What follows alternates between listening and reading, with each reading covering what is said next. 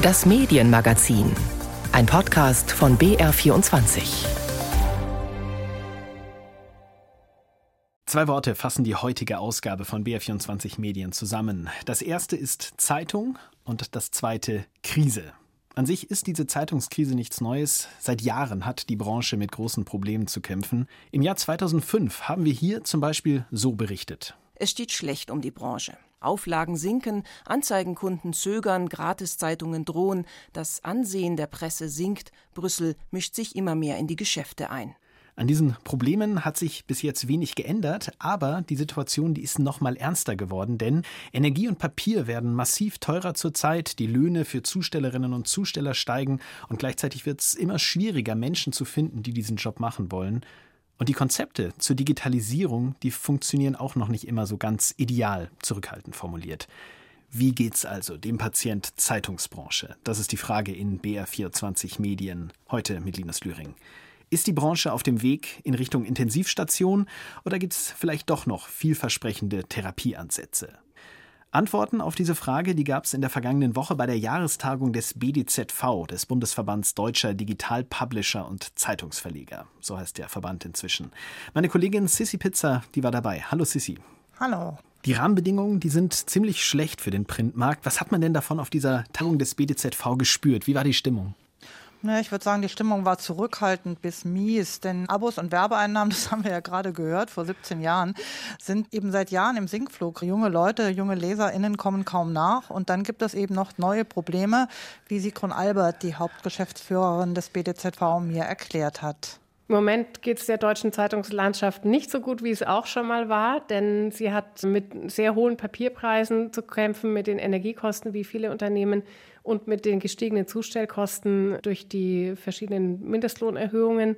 Und das alles in der Summe macht dann eben eine Erhöhung der Kosten aus gegenüber früher, die schon enorm auf die Ergebnisse drückt. Bevor wir jetzt gleich konkreter über diese einzelnen Probleme sprechen, es gab noch einen anderen Punkt, der für schlechte Stimmung bei der BDZV-Tagung gesorgt hat. Und zwar liegt das am Präsidenten. Das ist derzeit noch Matthias Döpfner, der ist gleichzeitig Chef des Springer-Konzerns. Seine Tage an der BDZV-Spitze, die sind aber gezählt. Ja, er wird in den kommenden Wochen abtreten. Er war umstritten, denn auf der einen Seite galt er immer als wichtige Stimme in der Politik. Er ist ja sehr einflussreich. Springer Konzern ist ein Riesenladen und viele Verlegerinnen und Verleger wollten das für ihre Branche nutzen. Andererseits hat er sich auch einige, sagen wir es mal vornehm, Ausrutscher geleistet. So hat er im vergangenen Jahr Bildchef Julian Reichelt sehr lange gestützt, als schon massive Vorwürfe wegen Machtmissbrauch laut geworden waren und er nannte ihn, Zitat, den letzten und einzigen Journalisten in Deutschland, der noch mutig gegen den neuen autoritären DDR-Staat aufbegehre. Die meisten anderen Journalisten seien zu, Zitat, Propagandaassistenten geworden. Das war natürlich schon ein massiver Angriff auf die mhm. eigene Branche. Da gab es zwar heftige Kritik von den ZeitungskollegInnen, aber ich hätte mir ehrlich gesagt einen deutlicheren Aufschrei noch vorstellen können. Und dann ist ja zuletzt bekannt geworden, eine Mail, die Döpfner geschrieben hat vor der US-Wahl, soll er dazu aufgerufen haben, dafür zu beten, dass Trump Präsident bleibt. Das wurde zwar dann als Ironie abgetan, kam aber schlecht an, sowohl in Deutschland als auch in den USA. Und in seiner Abschiedsrede diese Woche hat er solche Dinge natürlich mit keinem Wort erwähnt, sondern über Freiheit rumphilosophiert. Und da kam ehrlich gesagt keine Begeisterung auf und auch sehr wenig Applaus. Kann man vielleicht verstehen bei dieser Liste an Vorwürfen. Jetzt, wie eben schon angekündigt, würde ich gerne mal diese einzelnen Punkte durchgehen, die die generelle Situation für die Branche besonders kompliziert machen. Der erste Punkt, Papier. Ich habe in dieser Woche unsere Papiertonne an die Straße gestellt. Die war randvoll mit Altpapier, Kartons, Prospekte, auch alte Zeitungen waren dabei. Sissi, warum ist Papier gerade so ein großes Problem? Ja, das frage ich mich ehrlich gesagt auch. Und deshalb habe ich Sigrun Albert vom BDZV danach gefragt. Das ist eine Folge der Energiekrise, dass die Papierpreise so stark steigen, wie sie aktuell steigen. Es gibt auch einen gewissen Mangel an Altpapier. Es gibt einen sehr viel höheren Verbrauch an Papier, was uns allen vielleicht nicht so bewusst ist, aber durch den Versandhandel ist eben der Bedarf an Altpapier und damit eben auch die Produktion von Papier deutlich gestiegen gegenüber früher. Und all diese Effekte führen dazu, dass die Papierpreise im Moment auf einem absoluten Höhepunkt sind. Und für die Verlage bedeutet es, dass eben die Produktion jeder Zeitung natürlich deutlich weniger wirtschaftlich ist, als sie es früher war.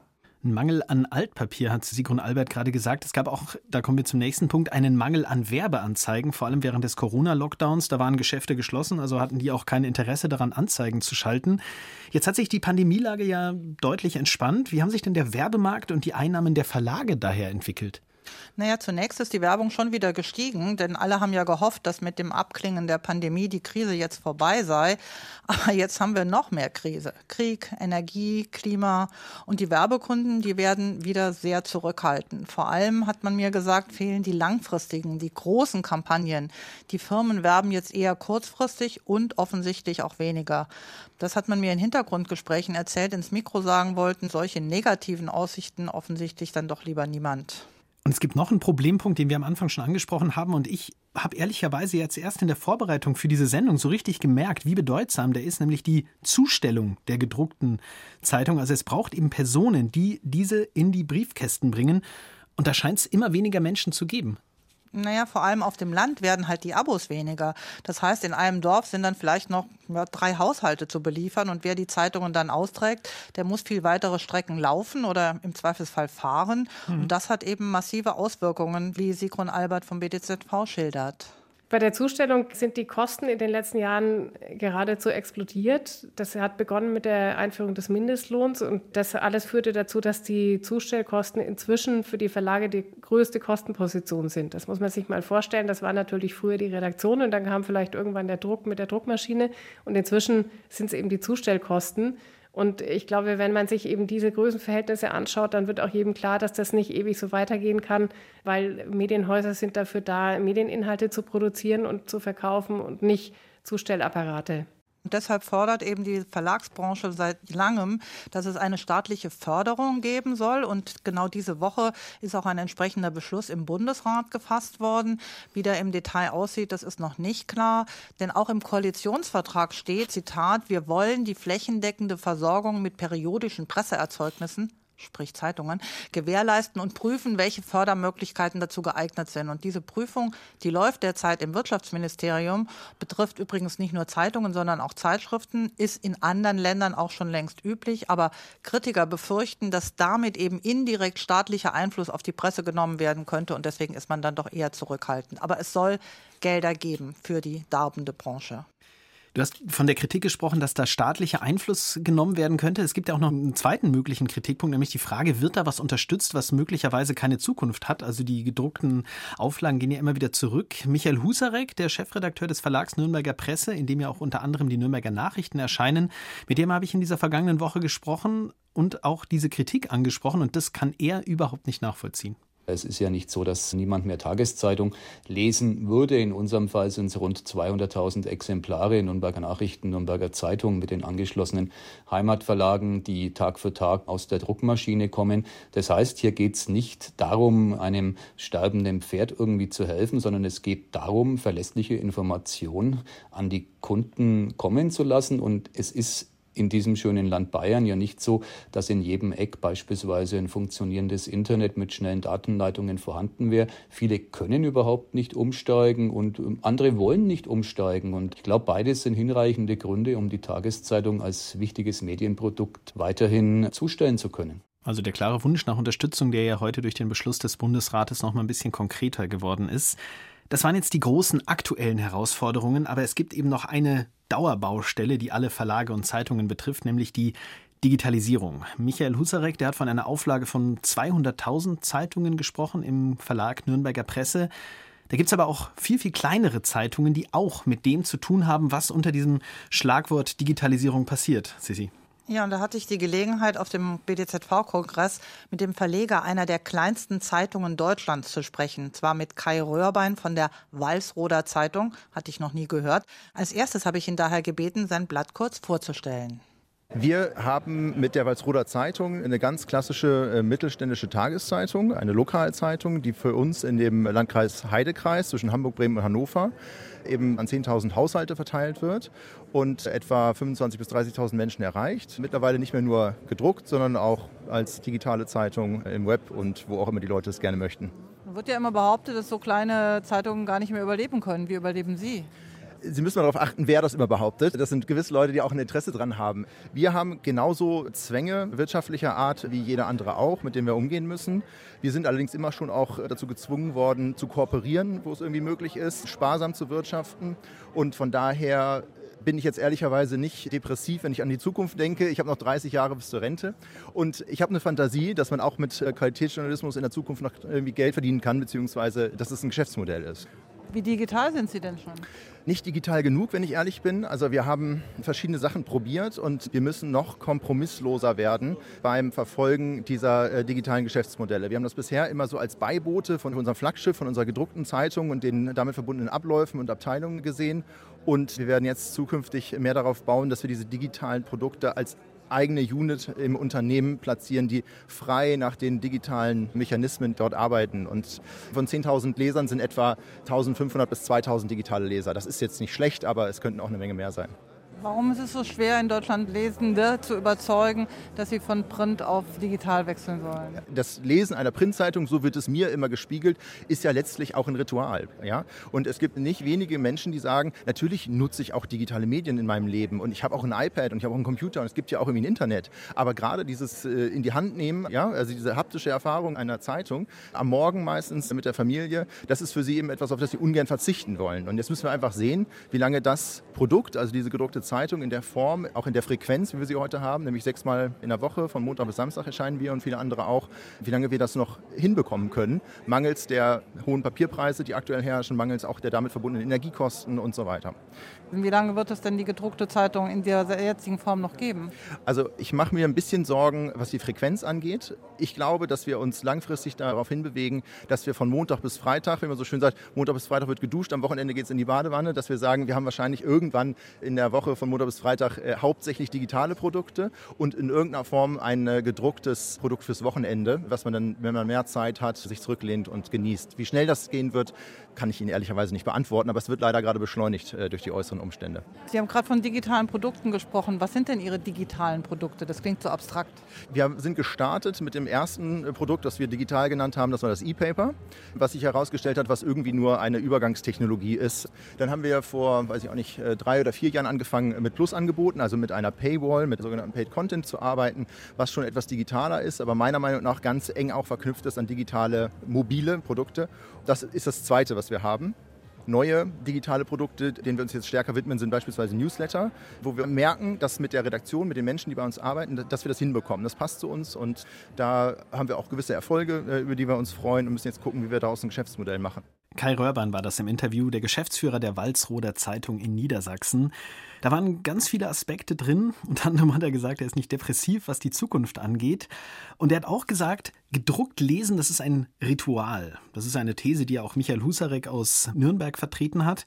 Sisi, was glaubst du, wie realistisch ist man da in der Branche? Stimmt es, dass gedruckt nach wie vor nachgefragt ist, gewollt wird? Also wen immer du fragst, alle Verleger und Verlegerinnen sagen das, die Leute wollen ihre gedruckte Zeitung. Ich bin mir da aber ehrlich gesagt nicht so sicher. Das stimmt überwiegend für die Älteren oder auch für die, ich sag's mal uncharmant Alten, also sagen wir mal 70 plus. Böse gesagt, sterben die dann irgendwann aus. Mhm. Junge Leute lesen vor allem digital. Aber auch Leute, die nicht mehr ganz so jung sind, steigen auf digital um, weil das ist ja auch zum Beispiel praktischer für unterwegs. Also ich habe mein SZ-Abo auch auf dem Handy, weil ich das dann überall lesen kann. Und in den skandinavischen Ländern ist man da schon sehr viel weiter mit der Digitalisierung. In Deutschland sind zwar in der Pandemie die Digital-Abos stark gestiegen, aber jetzt stagnieren sie eher wieder. Und die Leute sind halt insgesamt zurückhaltend beim Einkaufen derzeit wegen der steigenden Energiepreise. Und das zeigt sich offensichtlich auch bei den Zeitungsabos. Also egal ob analog oder digital, nicht unbedingt Abbestellungen, aber es wird nicht mehr so viel neu bestellt. Beim Thema Digitalisierung gab es ja durchaus auch Selbstkritik. Also Kai Röhrbein hat gesagt, wir sind noch nicht digital genug. Und bei Michael Husarek aus Nürnberg von den Nürnberger Nachrichten, da klingt das ganz ähnlich. Ja, beim Thema Innovation steht natürlich die junge Zielgruppe im Fokus. Da wünsche ich mir, wenn ich äh, Wunschkonzert spielen darf, dass es uns gelingt, mit relevanten Inhalten diese Zielgruppe zu erreichen. Das ist zunächst mal eine Binse und konkret bedeutet es, dass die Begeisterungsfähigkeit einer Generation der unter 30-Jährigen beispielsweise für kommunalpolitische Inhalte sich in engen Grenzen hält. Mir scheint es sehr wichtig zu sein, dass wir hier Brücken bauen über modernes Storytelling beispielsweise, um auch klar zu machen, wie wichtig es ist, sich einzumischen. Wenn ein Stadtrat tagt, dann trifft er auch sehr relevante Entscheidungen für einen 25-Jährigen oder eine 20-Jährige. Und da ist uns der Brückenschlag im Moment noch nicht gelungen. Und äh, das ist so das, was auf meinem persönlichen Wunschzettel ganz oben steht. Das hat sehr viel mit anderen Erzählweisen zu tun. Es hat am Ende auch wahrscheinlich mit einer anderen Sprache zu tun. Und da, glaube ich, wird in den nächsten Jahren sehr, sehr viel Innovatives passieren.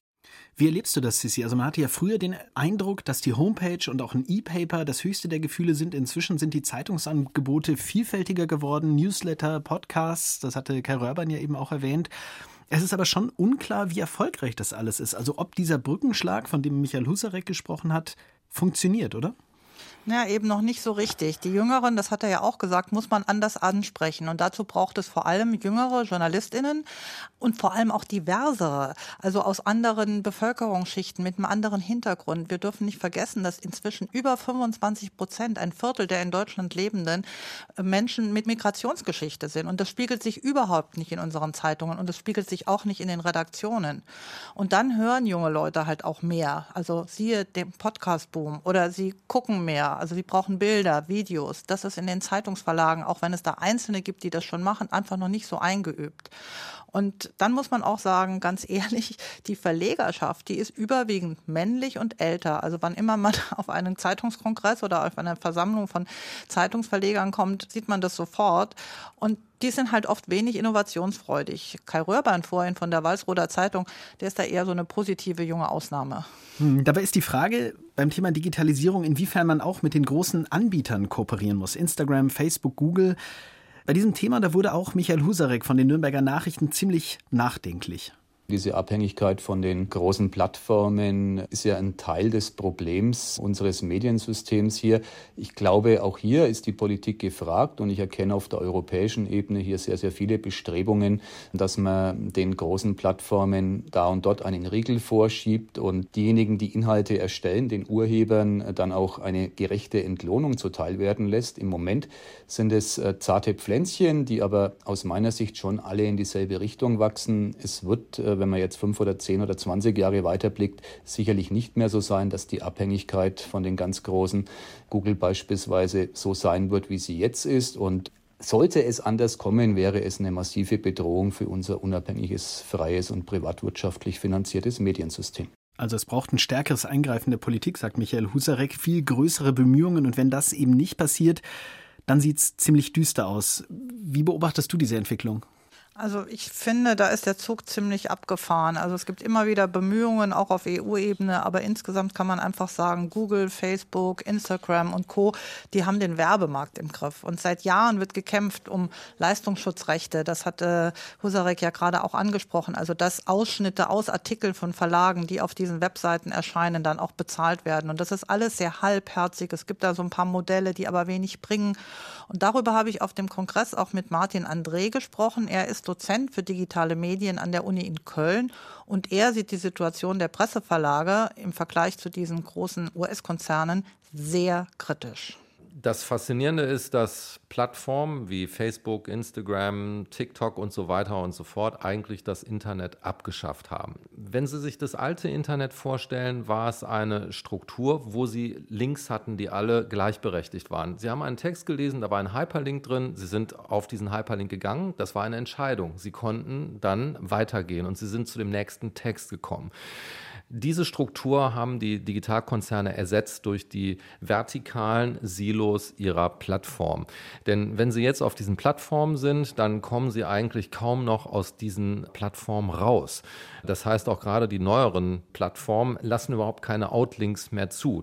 Es ist ja schon eigentlich verzweifelt genug, dass die Printmedien dann ihre Angebote digital verlängern müssen in Plattformen, wo sie eigentlich auch überhaupt keine Wertschöpfung haben. Das muss man sich ja auch mal vor Augen halten. Das heißt, die Inhalte, die Sie posten auf Facebook oder auf Instagram, für die kriegen Sie gar nichts.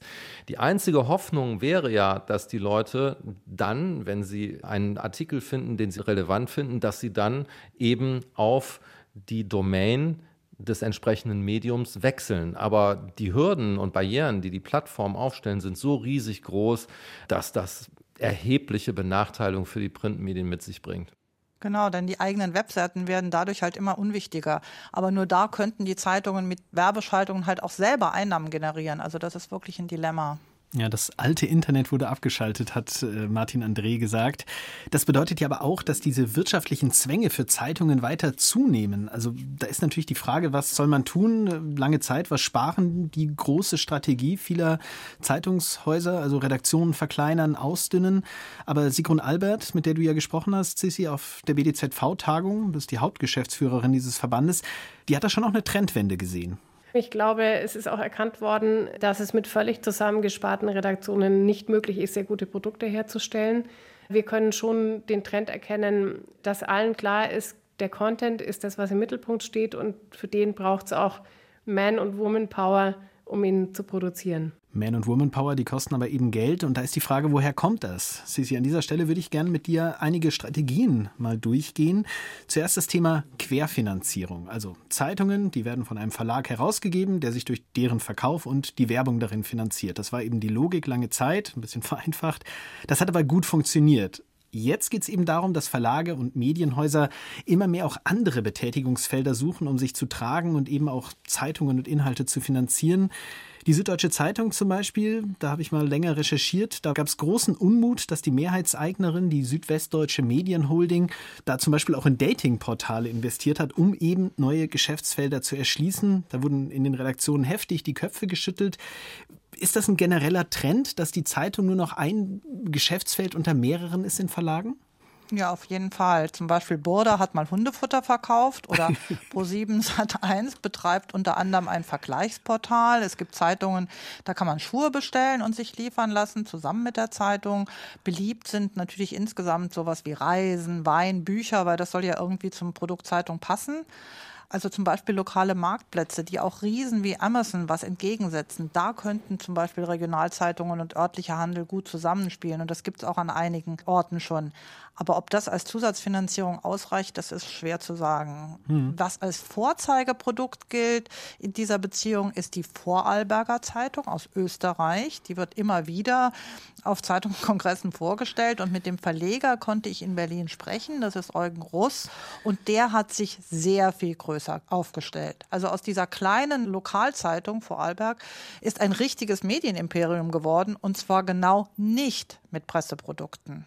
Wir haben einfach die Möglichkeiten genutzt, also wirklich von den Besten zu lernen, waren viel in den USA drüben und waren fasziniert von der digitalen Entwicklung, haben das mit nach Österreich genommen zuerst und vor 25 Jahren, also das war ein halbes Jahr nach Entwicklung letztlich des Internets, sind wir auch nach Deutschland gegangen mit unseren Investitionen, sind dann nach Osteuropa gegangen. Also wir haben sehr früh auch über die Grenzen Vorarlbergs hinaus investiert.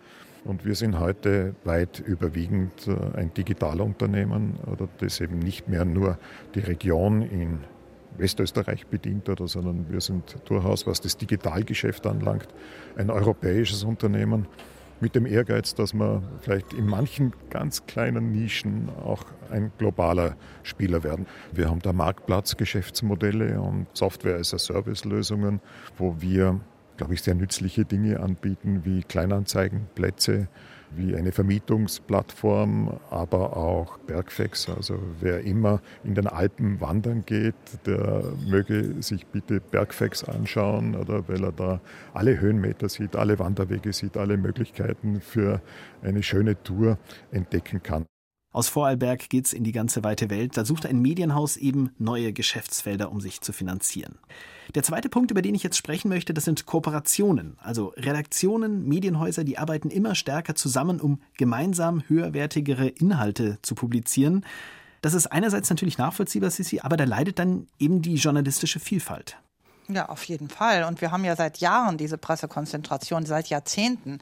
Da entstehen sogenannte Einzeitungskreise. Das heißt, das sind Orte oder Regionen, wo es halt einfach nur mehr eine Zeitung gibt. Da leidet die Vielfalt, wenn es keine Konkurrenz gibt. Ausnahmen sind hauptsächlich noch große Städte, eben wie zum Beispiel München oder auch Frankfurt, Berlin. Und es gibt immer mehr sogenannte Mantelredaktionen, nennt man das. Zum Beispiel RND, das ist das Redaktionsnetzwerk Deutschland. Das ist der Verlag Matzak aus Hannover. Der beliefert mehrere Dutzend Lokal- und Regionalzeitungen. Das heißt, der Mantel ist der gleiche und nur das, was regional und lokal passiert, unterscheidet sich. Das ist zwar für viele offensichtlich ein finanzieller Ausweg, ganz klar. Es ist aber nur dann sinnvoll, wenn auch eine gewisse Eigenständigkeit erhalten bleibt. Und darüber habe ich gesprochen mit äh, Peter Stefan Herbst. Das ist der Chefredakteur der Saarbrücker Zeitung. Das ist auch so eine Einkreiszeitung, nämlich die einzige Zeitung im ganzen Saarland, hat sieben Lokalausgaben und gehört zur Mediengruppe der Rheinischen Post. Wir haben zum Beispiel mit äh, der Rheinischen Post äh, die beiden Berliner Büros zusammengelegt. Statt äh, drei Kollegen aus Berlin sind es jetzt derer sechs. Das heißt, wir haben geringere Kosten und haben trotzdem mehr Qualität, mehr Beiträge, können mehr Themen intensiver begleiten. Wir teilen uns Korrespondenten in Brüssel, in London und in Paris mit anderen Zeitungen. Das ist sinnvolle Synergie und alles, was wir dort einsparen, können wir sinnvoll investieren in Themen im Saarland, die aufwendig recherchiert werden müssen und wo sie auch keine Synergien mit einem Dritten finden, weil sie im Zweifelsfall A, der Einzige sind, der es anbietet und B, auch weiterhin der Einzige bleiben wollen, der diese Form von Beiträgen und Hintergrundrecherche anbietet. Also Synergien sind sicherlich was Positives, aber es gibt halt auch anders, nämlich negativ. Beispiel in Nordrhein-Westfalen, da wurden Zeitungen aufgekauft und dann wurden die Lokalausgaben eingestellt. Und es gibt natürlich Versuche, gerade von journalistischer Seite, mit lokalen oder sublokalen Blogs dagegen zu halten, aber die enden leider meistens in Selbstausbeutung. Solche Beispiele gibt es in Passau, in Regensburg, wo also engagierte JournalistInnen eigene Blogs eben produzieren, eigene Alternativen. Aber wie gesagt, das trägt sich halt finanziell in der Regel nicht. Wir haben jetzt in dieser Ausgabe von BR24 Medien über die Zeitungsbranche gesprochen. Wir haben über Probleme gesprochen, über die Digitalisierung, auch über die Möglichkeiten, sich zu finanzieren. Jetzt am Ende machen wir noch eine völlig überraschende Sache. Wir blicken nämlich in die Zukunft. Erstmal machen das die Chefredakteure der Walsroder Zeitung, der Nürnberger Nachrichten und der Saarbrücker Zeitung. Wir haben sie gefragt, wo sehen Sie Ihre Zeitung in fünf Jahren?